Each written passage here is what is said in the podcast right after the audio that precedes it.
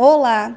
Hoje vamos falar um pouquinho sobre férias. Quem tem direito e quem tem o poder de escolher uh, o período de férias, empregado, empregador, enfim. Chegamos no final do ano e as pessoas contam com um período de recesso, isso está virando por hábito na cultura brasileira.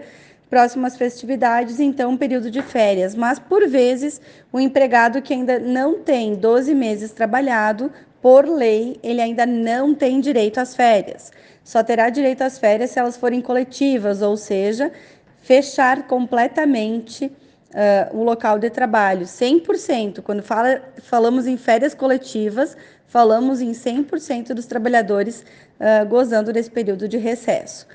Quem escolhe o período de concessão é a empresa, é o empregador. Não cabe ao funcionário impor, desejar e determinar uh, o período que ele gostaria de gozar de férias.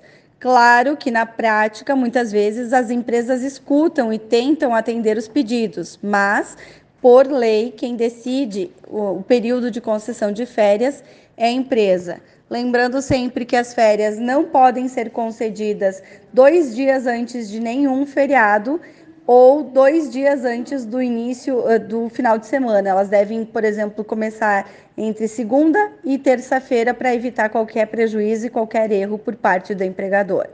Era isso, então. Agradeço a oportunidade de estar de, de novo com vocês e até a próxima.